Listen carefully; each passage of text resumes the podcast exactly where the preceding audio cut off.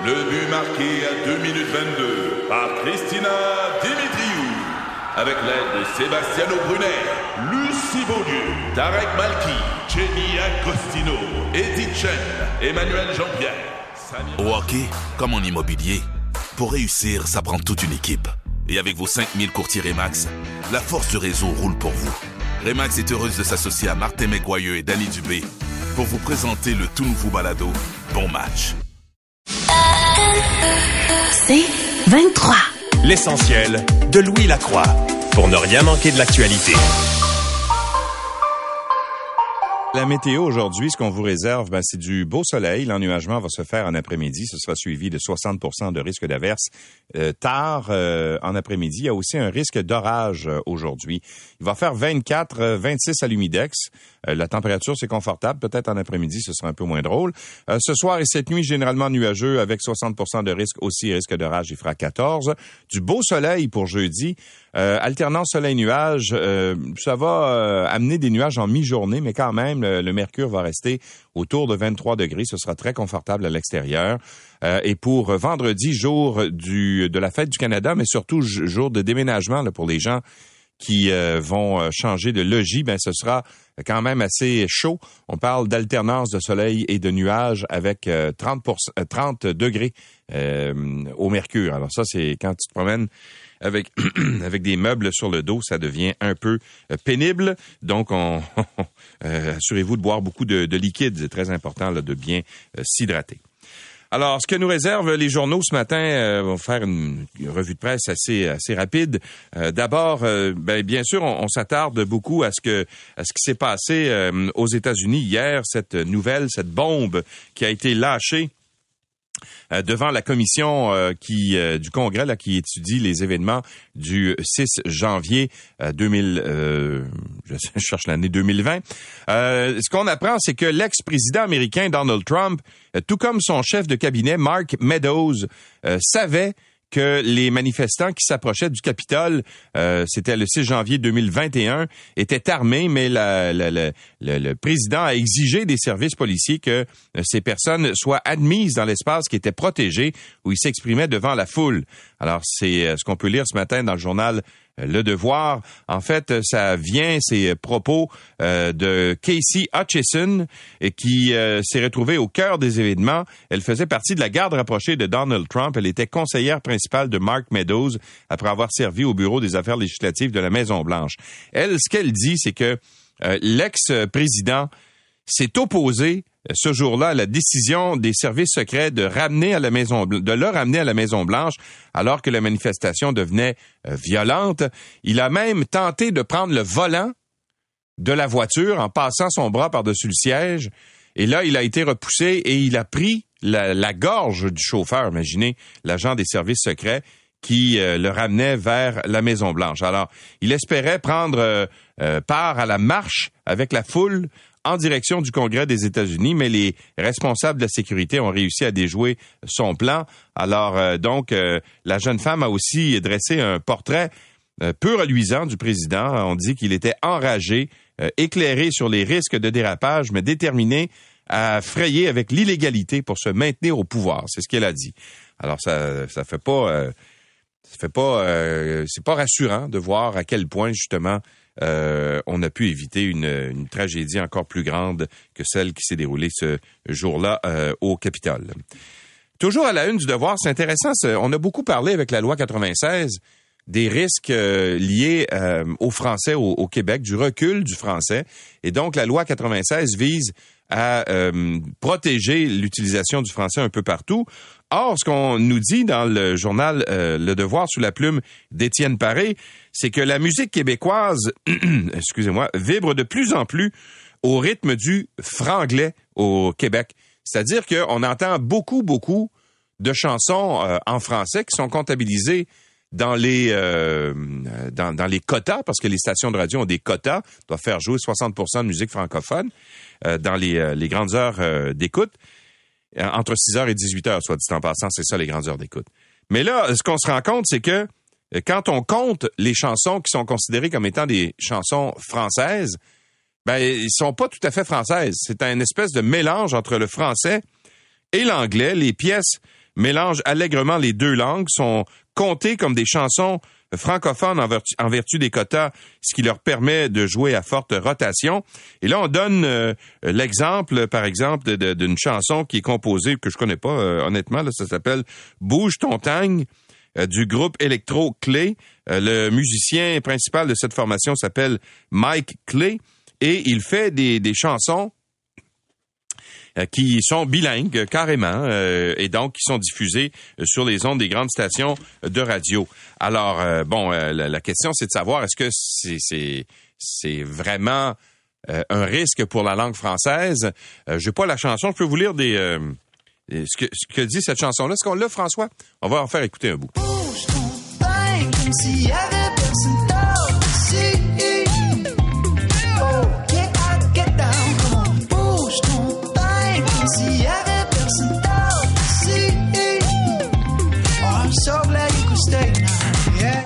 Alors voilà, c'est vous avez une bonne idée. Le rythme est intéressant quand même. Je, je, pense que ça peut être accrocheur. Alors pour être clair, là, ce que ça dit, c'est get high to get down. Come on, bouge ton tang, comme s'il y avait personne d'autre ici. Oh, I'm so glad you can stay now. Alors, euh, les stations de radio jouent cette chanson-là quand même euh, de façon euh, assez intensive ou intense. la station, notre station sœur, c'est quoi, qui est dans la, même bâtisse ici juste à côté, joue effectivement cette chanson-là. et ce que dit Mike Clay quand on lui dit, ouais, mais là, c'est du franglais, c'est pas du vrai français. Ben lui, il dit, c'était important pour moi de faire de la musique dans la langue euh, que les gens parlent et partout où je vais à Montréal, que ce soit à Montréal-Nord, à Côte-des-Neiges ou chez nous à Verdun, c'est comme ça que les gens s'expriment. La langue est quelque chose qui évolue. En parlant le franglais, on impose une dualité entre le français et l'anglais qui n'a plus lieu d'être. Alors, euh, quand on parle du recul du français à Montréal, je pense que ça peut être une belle illustration de ça. Euh, c'est, c'est, c'est, et, c'est ça le risque justement pour la langue française, je pense. Mais euh, remarquez que les règles du CRTC sont, sont faites que ces chansons-là sont comptabilisées euh, de façon euh, de façon française. Alors voilà. Euh, chez nous là, on a posé la question à Étienne Grégoire, qui est le directeur musical chez Cogeco, entre autres, qui travaille pour Rhythm FM. Il dit nos artistes les plus populaires restent cependant les Cowboys fringants et Marc Dupré, et jamais ils ne vont embarquer là-dedans. Alors, euh, il y a peut-être un espoir, mais quand même, ça suscite une certaine inquiétude chez certaines personnes. Ben, parlant d'apprentissage, de, parlons euh, du cours de citoyenneté. Vous savez que on a décidé au ministère de l'Éducation d'enlever le fameux cours euh, d'éthique et de culture religieuse pour le remplacer par un autre cours qui va s'appeler, lui, le cours de citoyenneté. Alors, le journal de Montréal ce matin a obtenu le document de travail euh, qui a été distribué euh, dans euh, plusieurs écoles pour le mettre en application dès cette année. En fait, c'est un programme on appelle ça une espèce de, rodage, si on veut, ou de, de, de euh, on essaie le programme littéralement pour voir si ça correspond et si ça fonctionne et s'il y a des améliorations à y apporter. Alors, on décrit un peu ce qu'il y a dans ce fameux cours de, euh, de culture et citoyenneté québécoise qui va être testé donc au secondaire dès cet automne, mais pour être implanté officiellement à partir de l'an prochain. Alors, le cours vise, euh, dit-on, à préparer les jeunes Québécois à l'exercice de leur citoyenneté grâce à la pratique du dialogue et au développement de la pensée critique. Le contenu s'articule autour de trois objectifs. Préparer à, l'exercice de la citoyenneté québécoise, viser la reconnaissance de soi et de l'autre et poursuivre le bien commun. Et au secondaire, il y a deux compétences qui vont être à acquérir. Étudier une réalité culturelle et réfléchir sur une question éthique. Alors, pour vous donner un peu de contenu, là, au premier secondaire, pour 50 heures euh, de cours, il y aura une euh, partie identité et appartenance. On parle de transformation identitaire, puberté, découverte de l'amour et de la sexualité, orientation sexuelle, espace, socialisation, euh, conformisme et contestation. il y aura aussi vie collective et espace public dans les institutions publiques, citoyenneté, éco-responsabilité, diversité sociale. Alors, euh, ethno-culturelle, linguistique, religieuse. Donc, on enlève beaucoup d'éléments du fameux programme euh, éthique et culture religieuse où on accède quand même beaucoup sur la connaissance des religions. Alors, au deuxième secondaire, il y aura autonomie et indépendance, liberté de choix, solidarité sociale, consommation, relations amoureuses et agir sexuel, consentement et violence, démocratie et ordre social, droit et responsabilité, participation citoyenne. Alors, euh, c'est quand même, vous voyez un peu euh, là où ça se, ça se dirige, c'est de faire connaître les institutions, faire connaître la citoyenneté, faire connaître les institutions démocratiques également, tout en, maintenant euh, un aspect sur les relations entre les religions, mais aussi la diversité de ce qu'on comprend, en tout cas dans le contenu. Alors, ce sera donc imposé aux, aux, élèves québécois à compter de 2023 à la grandeur de la province. Il y a un médecin québécois qui, qui de, la région de Québec notamment, mais qui a des cliniques un peu partout au Québec, qui a été sanctionné par le Collège des médecins euh, pour des propos tenus à la radio, notamment sur les ondes de Choix FM euh, à Québec, lors de la période de la pandémie, la première période de la pandémie. S'appelle Marc Lacroix, le docteur Marc Lacroix, qui est propriétaire des cliniques euh, du même nom. Il a dépassé la limite de ce qui est acceptable en invitant à la radio la population à cesser d'écouter l'OMS, l'Organisation mondiale de la santé, en début de pandémie. Il a contrevenu ainsi euh, au code de déontologie de sa profession. C'est ce qu'on peut lire dans une récente décision du Conseil de discipline du Collège des médecins du Québec. Euh, le journal euh, La Presse matin en fait état dans son édition matinale. Le docteur Lacroix a été reconnu coupable de deux chefs d'infraction, mais acquitté de cinq autres. Ce qu'il a dit notamment le 8 mai 2020 sur les ondes de Choix FM à Québec avec l'animateur Jeff Fillion. Il a dit, moi je pense que l'OMS, l'Organisation mondiale de la santé, dès le début, n'a pas été crédible dans cette crise-là, a caché de l'information au monde entier en sachant très bien qu'en Chine, il se passait euh, quelque chose de sérieux. Donc, cessons d'écouter l'OMS. Je pense que c'est ce bout-là qu'a pas aimé le Collège des médecins. Dans sa décision, deux des trois membres du Conseil de discipline euh, indiquent qu'un médecin qui prend la parole publiquement n'a pas la même liberté qu'un citoyen ordinaire vu son statut et la portée de ses opinions sur la population. Et pour eux, le docteur Lacroix le fait qu'il a attaqué en fait l'OMS en l'accusant de cacher de l'information ben, n'est pas digne de la profession de médecin.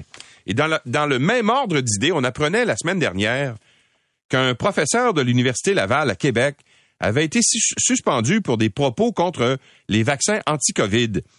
Alors, euh, ce matin, ce qu'on apprend, euh, encore une fois, dans le journal Le Soleil, c'est que c'est pas un, mais deux professeurs qui ont été suspendus pour des propos semblables. Alors, il y avait euh, le, le, professeur, euh, le chercheur en biochimie Patrick Provost, qui avait été suspendu, lui, pour, je pense, c'est une période de huit semaines sans salaire. Ben, il y en a un autre qui s'appelle, c'est un prof de biologie, Nicolas Derome, qui lui aussi fait l'objet d'une sanction semblable. Les deux ont été sanctionnés euh, pour avoir fait des présentations à la fin de l'automne dernier où ils soulevaient de, fortes, de forts doutes euh, sur la vaccination des 5 à 11 ans contre la COVID-19 et dans les deux cas, les chercheurs contredisaient le consensus scientifique sur plusieurs aspects de la vaccination. Alors, euh, c'est ce qu'on peut lire ce matin dans le journal Le Soleil et ce qui est assez euh, cocasse, c'est que Patrick Provost, le professeur en question, était un candidat pour la prochaine élection pour Québec solidaire. Mais là, il est plus candidat. C'est terminé parce que Québec solidaire a décidé de prendre ses distances euh, de ce de ce professeur. Alors, euh, ce qu'on lit euh, dans le journal C'est la Voix de l'Est, sous la plume de Thomas Laberge, on dit Québec solidaire se dissocie du controversé professeur de l'Université Laval, Patrick Provost, qui a porté les couleurs du parti en 2018, une attitude qui, qui, qui, qui n'étonne pas Patrick Provost, semble-t-il. Alors, il, il, euh, il n'est pas, il ne sera pas candidat pour Québec solidaire en 2022, lance d'emblée la directrice des communications Québec solidaire, Stéphanie Guévremont.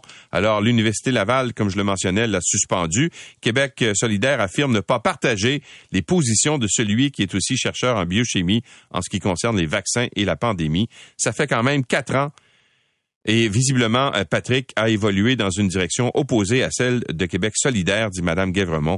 Donc, on a décidé de prendre ses distances. Alors, il ne sera pas candidat pour Québec solidaire. Euh, il y a une nouvelle ce matin qui, euh, qui moi, me... Comment dire? Je trouve ça triste. parce qu'il y a des gens, évidemment, dans le monde, en Ukraine en ce moment, qui vivent des choses terribles. Alors, ils quittent leur pays pour euh, immigrer vers euh, des endroits où c'est plus tranquille, notamment chez nous. Et tout juste débarqué au Québec, ben, il y a des familles ukrainiennes qui se retrouvent freinées dans leur intégration chez nous parce qu'elles se voient refuser l'accès aux garderies subventionnées.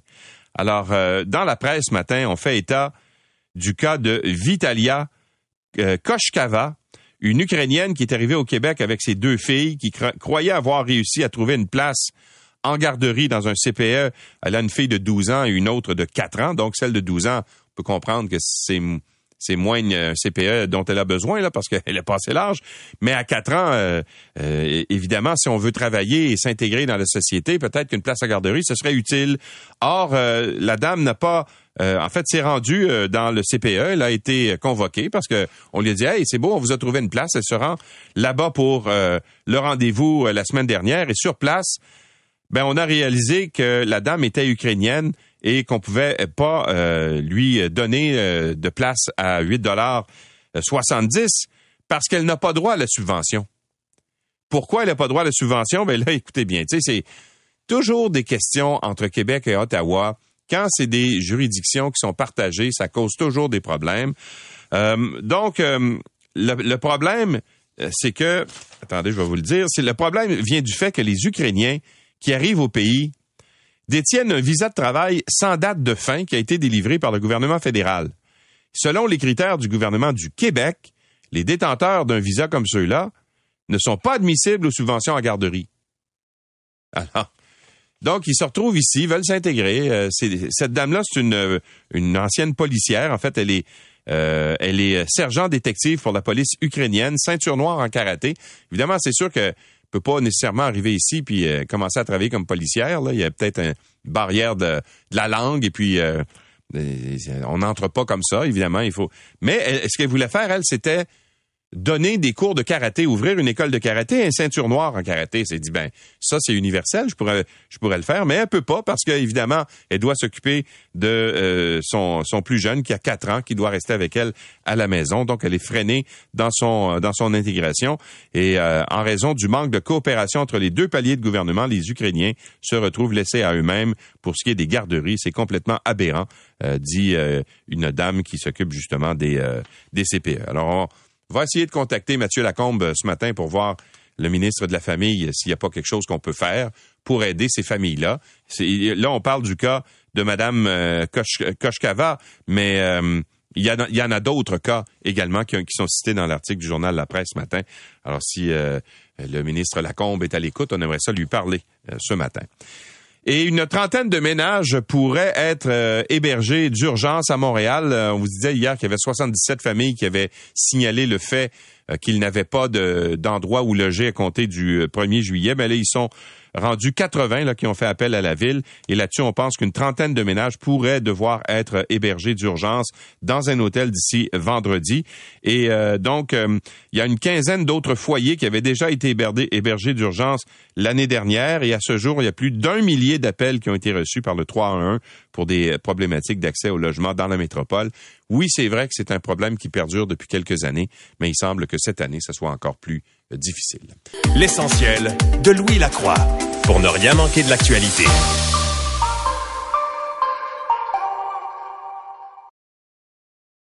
L'essentiel de Louis Lacroix, puisqu'il faut se lever même l'été pour ne rien manquer de l'actualité. Et euh, donc, le secrétaire général de l'OTAN, Jens Stoltenberg, euh, a affirmé ce matin que l'alliance militaire fait face à son plus important défi depuis la Seconde Guerre mondiale avec euh, l'invasion russe en Ukraine. Il a fait cette déclaration au début du sommet qui se tient à Madrid, en Espagne. la guerre en Ukraine, bien sûr, est au cœur de cette rencontre où plus de 40 chefs d'État et de gouvernement sont réunis pour discuter de l'avenir de l'OTAN, à laquelle la Suède et la Finlande vont pouvoir se joindre après la levée du de la Turquie euh, hier pour euh, comprendre un peu l'implication et l'importance de ce sommet. Euh, je joins le général Jean-Paul Paloméros, qui est un ancien chef d'état-major de l'armée de l'air française, mais qui a été commandant suprême de l'OTAN. Bonjour, général Paloméros. Bonjour. Alors, quand, plaisir d'être avec vous. Euh, plaisir partagé. Euh, et quand vous entendez le, le, secrétaire général de l'OTAN dire que c'est c'est le plus important défi de l'OTAN depuis la deuxième guerre mondiale, c'est le cas. Hein, c'est on n'a pas vécu pareille crise depuis euh, des décennies. Alors, on n'a pas vécu évidemment de guerre de haute intensité de cette nature depuis la deuxième guerre mondiale. En revanche, on pourrait tempérer un petit peu peut-être cette déclaration, parce que la guerre froide en elle-même et dans sa partie la plus dure était quand même un, défi considérable pour l'OTAN. Et, c'est pendant cette guerre froide que l'OTAN a montré toute sa puissance et tout son intérêt pour garantir la sécurité, la paix et le développement, en particulier en Europe et, dans toute la sphère euh, euh, euro-atlantique. Euh, j'aimerais qu'on s'attarde un peu aux forces en présence. En ce moment, euh, parce qu'on parle de plus en plus de renforcer le front de l'Est, en fait, si on veut, ou la limite Est euh, de l'OTAN, c'est-à-dire les pays qui sont près de l'Ukraine, où on retrouve déjà des, soldats des, différents pays qui, sont, qui font partie de l'OTAN. il y a combien de, forces en présence de l'OTAN près de cette frontière avec l'Ukraine ou dans les pays limitrophes?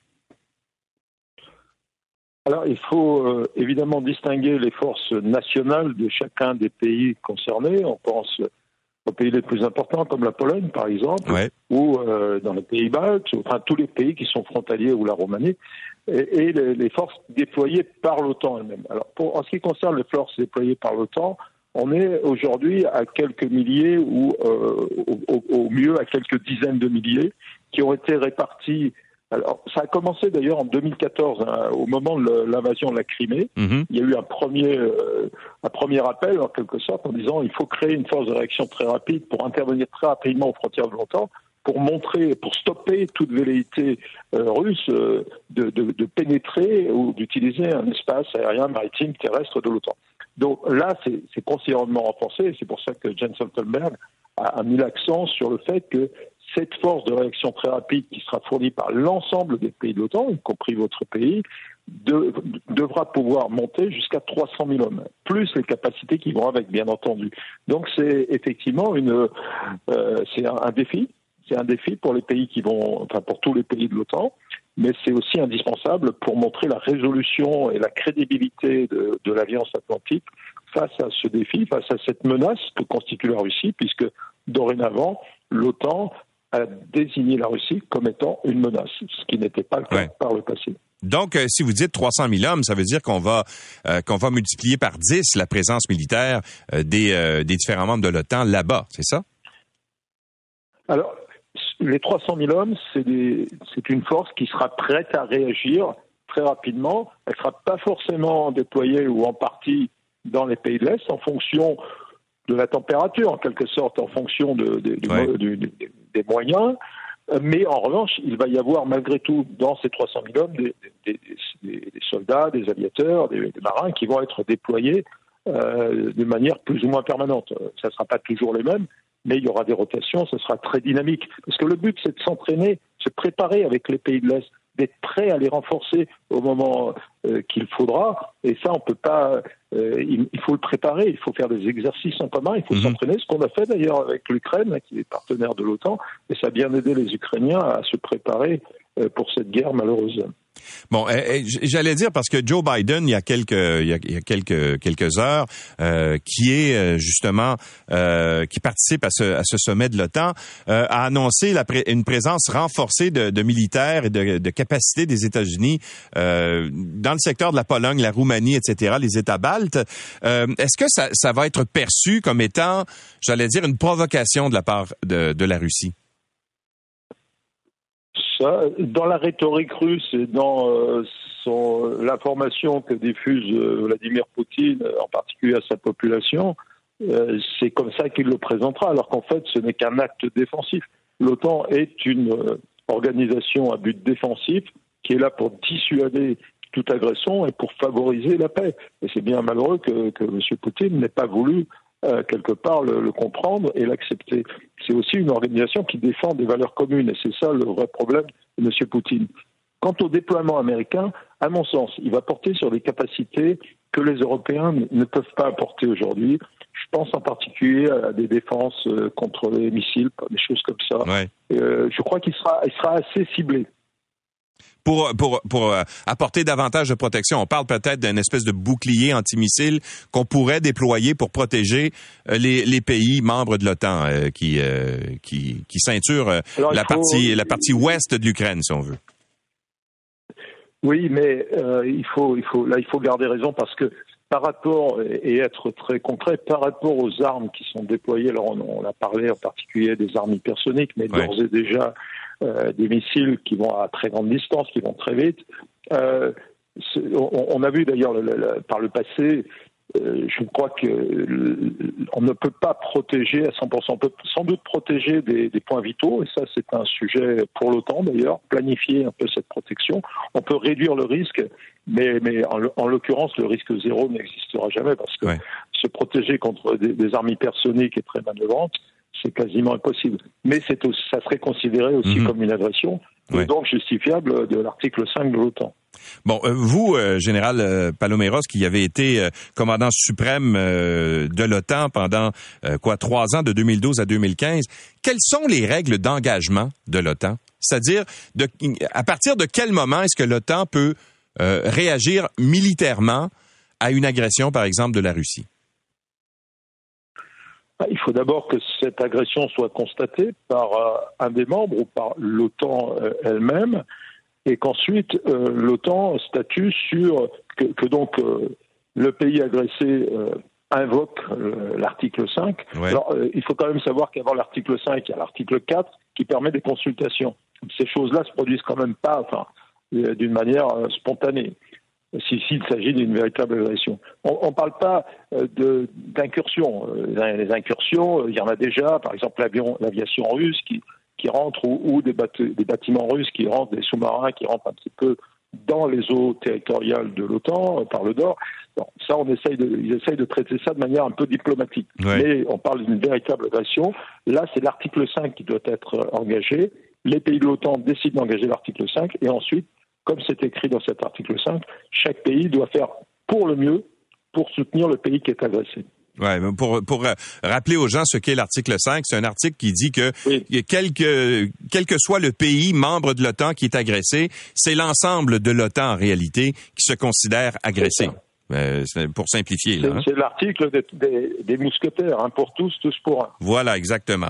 Bon, parlons un peu de, de cet autre, euh, comment dire, coup diplomatique de l'OTAN, la Finlande et la Suède, qui vont pouvoir euh, intégrer l'OTAN parce que la Turquie, qui avait, bon, certaines réserves, a levé ces réserves-là en ayant eu, bon, des, des, des ententes avec la Finlande et la Suède, notamment en, en ce qui a trait aux, aux, terroristes kurdes. Alors, qu'est-ce que ça implique justement que ces deux pays puissent entrer maintenant dans le temps. Ça se fera pas en criant un lapin là parce qu'il y a d'autres procédures à faire, mais euh, évidemment ça fera pas plaisir à la Russie ça. Ah, écoutez, c'est euh, l'agression de Poutine euh, en, Ukraine qui, qui a déclenché ce moment. Vous savez que depuis de nombreuses années, plusieurs choses, depuis de nombreuses années, en fait, la Finlande et la Suède ne sont pas vraiment des pays neutres puisqu'elles ont intégré l'Union européenne. C'est-à-dire qu'elles ont intégré un club de démocratie qui sont prêtes à se défendre. Euh, et il y a d'ailleurs un article du traité de Lisbonne, du traité de l'Union européenne, qui définit euh, euh, cette, défense mutuelle aussi, qui est un peu l'article 5 de l'Union européenne. Mais ça va surtout permettre d'avoir une très grande cohérence, je dirais, géostratégique dans le nord de l'Europe, où on aura un bloc avec des pays qui vont agir ensemble, préparer, planifier ensemble et qui se défendront ensemble. Parce que c'était un peu le, euh, la crainte, si vous voulez, c'est que Poutine s'en prenne soit la Finlande, soit la Suède. Là, il n'y aurait pas eu d'article 5 tant que la Finlande et la Suède n'auront pas rejoint l'OTAN. Et euh, ça aurait sans doute compliqué la tâche euh, pour l'OTAN de savoir que faire à ce moment-là. Il n'y a pas d'automaticité. Et, et, bien sûr, monsieur, monsieur Poutine le sait parfaitement. Donc là, euh, les Suédois, les Finlandais, qu'est-ce qui les a amenés à prendre cette décision? Une chose, c'est l'imprédictabilité. C'est le fait que M. Poutine ne soit pas prédictible. Et ça, ce n'est pas possible d'accepter cet état de fait dans le monde dans lequel on vit. Et c'est pour ça que la Suède et la Finlande, mm. qui étaient déjà des partenaires très proches de l'OTAN, vont rejoindre l'OTAN. Bon, quand on considère, par exemple, justement cette adhésion de la Finlande et de la Suède, le fait qu'on va renforcer euh, la présence euh, militaire de l'OTAN euh, près de la frontière avec l'Ukraine, le fait également que les pays de l'OTAN fournissent des armes à l'armée ukrainienne, est-ce qu'on se dirige vers un conflit avec la Russie qui est inévitable, à votre avis? Non, il n'est pas inévitable. Bien sûr, je n'ai pas de boule de cristal, malheureusement, pour lire dans l'avenir et j'en avais pas quand j'étais euh, chargé de la transformation de l'OTAN. Mais vous savez, pour euh, si on veut la paix, il faut préparer la guerre. Et en l'occurrence, Poutine nous impose nous impose de préparer la guerre pour pour conserver notre paix. Tout ça démontre que notre paix, notre liberté, notre sécurité collective a un prix. Et c'est ce qu'on est en train de, de voir aujourd'hui. Les Ukrainiens sont en train de le payer du prix du sang. Et tout ce qu'on peut souhaiter, si vous voulez, monsieur, c'est que euh, les Ukrainiens, que l'Ukraine sorte euh, comme une puissance indépendante et libre à, la fin de, ce conflit, ce qui n'est pas du tout évident aujourd'hui. C'est pour ça qu'il faut se préparer, il faut montrer sa résolution, il faut qu'il n'y ait aucun doute dans l'esprit de Poutine s'il met un pied, un avion ou quoi que ce soit sur le territoire de l'OTAN avec une attention hostile, ça sera l'ensemble de l'alliance qui réagira. Euh, en terminant, euh, général Paloméros, quand vous voyez la performance de l'armée russe qui a énormément, évidemment, euh, l'armée russe a des moyens techniques euh, et technologiques très, très importants. Et quand vous voyez la difficulté qu'ils ont à, prendre le contrôle euh, d'un petit pays comme l'Ukraine, est-ce que ça vous surprend? Alors, bon, peut-être à l'échelle du Canada, mais l'Ukraine n'est pas un petit pays, c'est un, c'est un très grand pays. Oui, non, mais comparé à la Russie, à comparer à la Russie, la puissance militaire de la Russie, bien ben, sûr. Par rapport à la Russie, pratiquement tous les pays sont petits. Euh, voilà. non, mais sans, voilà, euh, en fait, euh, ce qui a été, c'est vrai que la stratégie russe, les capacités militaires, ça ne sert à rien si c'est pas au service d'une bonne stratégie. Or, les Russes est, aussi soutenu par la volonté des hommes de se battre pour un objectif, ce qui n'était pas le cas pour les pour les Russes au départ, même si maintenant c'est un peu plus clair avec le Donbass ou le sud de l'Ukraine. Euh, mais c'est vrai que la performance qualitative des Russes n'est pas n'est pas n'est pas bonne, mais ils ont le nombre pour eux. Et quand on voit par exemple l'absence de précision de leurs missiles, en a encore un qui est tombé sur, cette malheureuse ville, sur ce centre commercial, euh, c'est euh, c'est quand même très approximatif. Ça veut dire aussi que les Russes n'ont pas le souci, que M. Poutine n'a pas le souci de la vie des civils qui vivent en Ukraine. C'est pas, il veut pas venir en secours des Ukrainiens, il veut détruire, neutraliser l'Ukraine, et il est en train de le faire puisque l'économie ukrainienne, aussi bien que son armée, son armée est, soumise à rude épreuve. Hein. Euh, l'armée ukrainienne, c'est ce qui me préoccupe le plus. Est-ce que cette armée va tenir le coup, en particulier en termes humains? Euh, Il y a un potentiel humain là qui commence à s'éroder, même si on fournit des armes, il faut des hommes et des femmes qualifiés pour les utiliser derrière. Oui, bien sûr, exactement. Général Jean-Paul Paloméros, merci beaucoup d'avoir été avec nous et de nous avoir apporté votre éclairage. C'est un plaisir.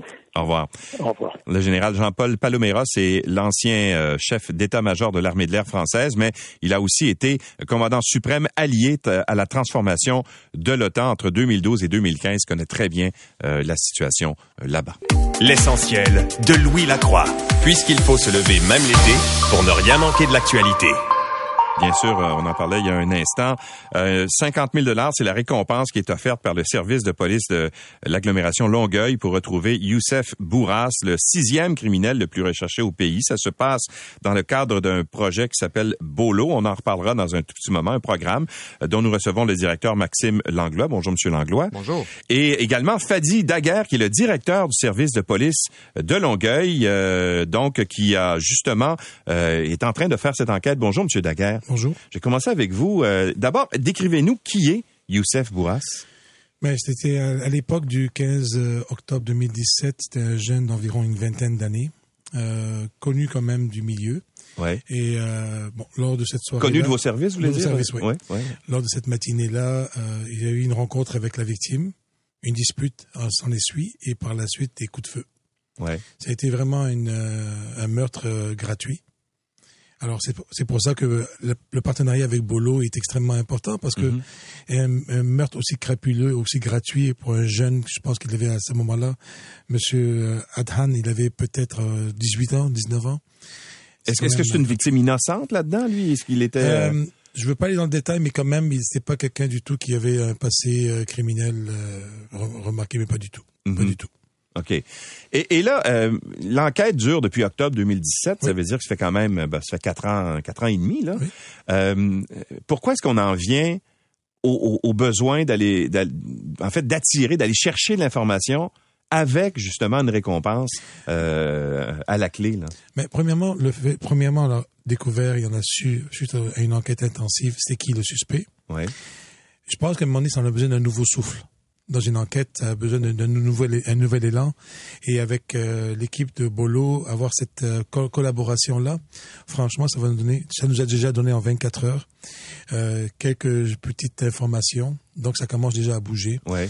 Bien sûr, j'irai pas dans les détails, mais le fait d'avoir un nouvel élan, un nouveau souffle, va nous permettre encore plus d'aller bien précisément sur cet individu-là et d'essayer de, mm-hmm. de pouvoir l'arrêter.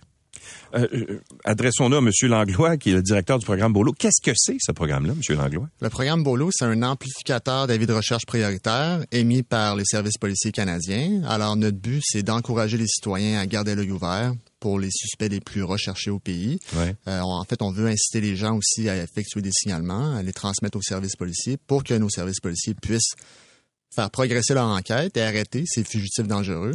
Alors, on rejoint les gens au bon endroit, au bon moment, en leur donnant les bons incitatifs aussi. Qu'est-ce que ça veut dire? Mais ben, ça veut dire de déployer sur le terrain des campagnes publicitaires de masse. On parle de panneaux d'affichage, de campagnes numériques aussi sur Facebook et des récompenses majeures, comme on en discutait il y a un instant. Et, et, qui finance euh, ces récompenses-là? Alors, excellente question. Merci, euh, c'est ce que je pense aussi. le programme Bolo, c'est l'activité principale de la Fondation Stéphane Crétier. Euh, la Fondation Stéphane Crétier, c'est un organisme de bienfaisance qui a été créé en 2006. Stéphane Crétier, vous connaissez peut-être le nom, c'est le, le, président, fondateur et chef de la direction de Garda World, qui est une mm-hmm. multinationale qui, qui, a vu le jour au, Québec. Alors, c'est important de faire la distinction aussi. C'est la fondation privée de M. Crétier et de sa conjointe, et non pas la fondation de Garda World. Mm-hmm. euh, on a notre propre gouvernance, on doit suivre les règles de l'Agence du revenu du Canada. Alors, chaque année, on doit dépenser un certain montant de nos actifs pour satisfaire la contingence de l'ARC. Et puis nous, on a revisé la mission euh, de la Fondation Stéphane Crétier pour inclure ce que le programme Bolo faisait. Alors, tout ce qu'on fait entre dans cette contingence. Et, comment est-ce que vous euh, en venez à euh, justement mettre sur, sur euh, offrir, si on veut, cette récompense-là et analyser le dossier. J'imagine que vous devez recevoir des dossiers des différents corps policiers, puis là, vous l'analysez. Qu'est-ce qui fait que... On est le premier corps policier municipal au Québec? Le premier corps policier municipal au Québec, oui, avec lequel on collabore. Euh, on a lancé un premier dossier avec au Québec avec la Sûreté du Québec en janvier dernier. pour répondre à votre question, ben dans ce cas-ci, c'est nous qui avons sollicité le ah SPAL, euh, pour savoir s'il est intéressé à obtenir nos services, entre guillemets, même si c'est gratuit, on appelle ça des services, mm-hmm. euh, du programme Bolo. Euh, ça s'est fait dans, dans le cadre du lancement de notre top 25 des fugitifs les plus recherchés à Toronto en avril dernier. Alors, comme vous l'avez dit tout à l'heure, Bourras est le numéro 6. Puis ce qu'on a fait hier, c'est qu'on a activé le dossier. C'est-à-dire que là, on, a vraiment déployé une campagne et on va faire une récompense. Bon, euh, Monsieur Daguerre, quand là, on dit en fait que vous pensez qu'il est au Québec en ce moment, n'est-ce pas? Mm-hmm. Si vous lancez cette, cette campagne-là, j'imagine, c'est que vous avez des bonnes raisons de croire qu'il est revenu. Il, est, il avait quitté le pays, lui, selon vos informations? je ne pourrais pas y répondre, mais on pense qu'il est quand même, euh, en tout cas, son entourage est au Québec et dans le Grand Montréal. Et c'est son entourage qu'on veut essayer de faire activer pour que eux parlent. Maintenant, il est où exactement? Dieu le sait. Mais une chose qui est certaine, c'est que son entourage, on, veut, on espère qu'il puisse parler assez rapidement, parce que c'est quand même euh, Bolos qu'ils ont mis en place c'est une euh, intensification en, termes de communication. Puis Dieu sait que présentement, dans les années 2020, tout est dans les médias sociaux. Mm-hmm. Tout est dans la communication rapide. Il y a action, réaction, action, réaction. Donc, nous, notre pari, c'est de faire en sorte que, puisqu'il y a beaucoup de monde qui sont sur les médias, comment on peut être dans les médias et faire vraiment sortir l'information. Son entourage est à Montréal est à Montréal, dans le Grand Montréal, son entourage est là. Donc, euh, on espère que ça puisse activer. Puis après ça, on va voir où est-ce qu'il est exactement. Est-ce que vous considérez que cet homme-là est dangereux? J'imagine que oui, là, si, euh, mais est-ce qu'il représente un risque pour la société? Un, un, haut risque. Ouais. Même un haut risque pour qu'il soit capable de faire un, de faire un meurtre aussi gratuit parce qu'il parce qu'il est vraiment poursuivi pour un meurtre de premier degré. Ouais. Donc intentionnel. il avait le mensria de le faire. Quand même, c'est quand même extrêmement dangereux, surtout à cet âge-là, aussi gratuit Mm-hmm. pour euh, pour peut-être une dispute très banale. Alors oui, oui, il est extrêmement dangereux. Puis euh, franchement, les personnes qui, qui sont qui ont l'information sur lui, qui pensent savoir où est-ce qu'il est, très très très important qu'ils appellent. Bon. Il doit y avoir des conditions, j'imagine, pour on remet pas 50 000 dollars comme ça euh, de façon euh, aléatoire. Là. C'est quoi les conditions pour euh, être admissible à ça? L'information qu'on donne euh, doit mener, j'imagine, à l'arrestation, c'est ça? C'est la seule condition. Ouais. Il n'y en a pas d'autre. Et C'est donc, aussi simple que ça. OK. Et, et, et, et donc, euh, on, on rejoint qui, si jamais les... Parce que vous dites, euh, euh, Monsieur Daguerre, que ça a suscité déjà euh, une certaine masse d'informations qui est arrivée chez vous. Oui. On, on, on appelle directement à la police de Longueuil? Comment Vous ça appelez fonctionne? le 1 800 Ouais. 659 42 64 Ouais. ou le 1 800 659 gang. OK. C'est à ce numéro-là, c'est confidentiel. Puis il va y avoir un échange assez rapide avec les policiers. Est-ce que c'est un phénomène qui est, qui est en croissance chez vous? On- on- évidemment, on parle beaucoup des, des, des fusillades à, à Montréal. Euh, c'est souvent des, euh, des, gangs de rue, en fait, qui sont, qui sont impliqués les uns entre eux. Euh, Est-ce que c'est le même phénomène aussi, par exemple, sur la rive sud? Alors, au niveau de l'agglomération de Longueuil, on n'a pas le phénomène de gang de rue quasiment familial ou Ouais. bon historique, ça on l'a pas.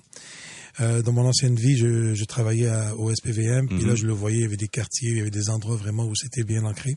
À Longueuil, c'est pas le cas. Alors, dans l'agglomération de Longueuil, on a une plus grande problématique au niveau du crime organisé, motard. Ouais.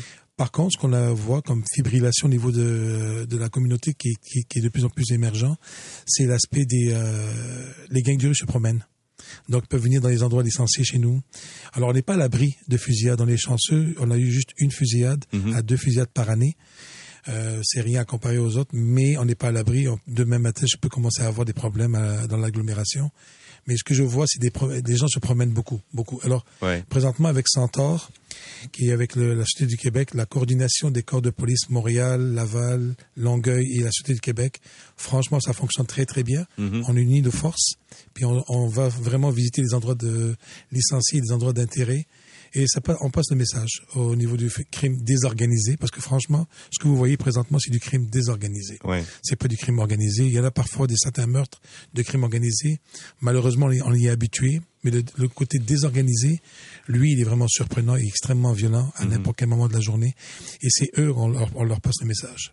Alors, Ouais. ça fonctionne entre les trois corps de police ainsi que la Société du Québec. Mais euh, non, on n'est pas à l'abri. Euh, je me croise les doigts que ça, puisse continuer comme ça dans l'agglo. Ouais. Ben, messieurs, merci beaucoup. Euh, Monsieur Langlois, évidemment, euh, euh, ben, vous, vous êtes euh, euh, le détenteur de ce fameux 50 000 dollars-là. Alors, j'imagine que vous allez, euh, il va y avoir une analyse des, des informations qui vont entrer éventuellement, c'est ça? Oui, comme ben, ça que ça la manière dont ça se déroule, c'est que Jeunesse au Soleil a déjà une collaboration Ouais. active avec les différents corps policiers au Québec qui ils offrent des récompenses. Alors là, ce qu'on a fait dans ce cas-ci, c'est que le 50 000 n'est même Mm. plus chez nous. Il est Ah mis bon, en ok. fiducie dans un bureau d'avocat et Jeunesse au Soleil peut le réclamer à n'importe quel moment euh, sur demande du SPAL. OK. Alors, Alors nous, il faut qu'on faut qu'on deal avec Jeunesse au soleil. Oui, c'est ça, exactement. On vous souhaite, euh, on vous souhaite bonne Merci chance beaucoup. et on espère que, justement, euh, Mais- vos interventions vont permettre d'avoir te- Je l'information. tenais à vous, à vous remercier, euh, Maxime et moi, parce que le fait que les médias en parlent, en parlent, en parlent, ça va énormément nous aider. Alors, c'est à vous, c'est nous qui vous remercions. Merci d'avoir Merci. été avec nous aujourd'hui. Merci beaucoup. L'essentiel de Louis Lacroix pour ne rien manquer de l'actualité.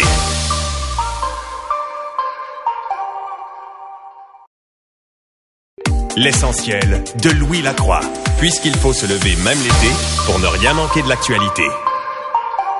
Eh bien, la refonte tarifaire du transport collectif métropolitain va débuter euh, dès vendredi prochain, c'est-à-dire que plusieurs titres de transport euh, collectif vont être retirés de la vente pour faire place à de nouveaux titres. On va essayer de simplifier la chose et selon euh, l'autorité régionale de transport métropolitain et ses différents partenaires, les usagers vont gagner en flexibilité, en simplicité, mais est-ce qu'ils vont gagner financièrement? Ça, on va poser la question à Benoît Gendron, qui est directeur général de l'autorité régionale des transports métropolitains. Bonjour, Monsieur Gendron.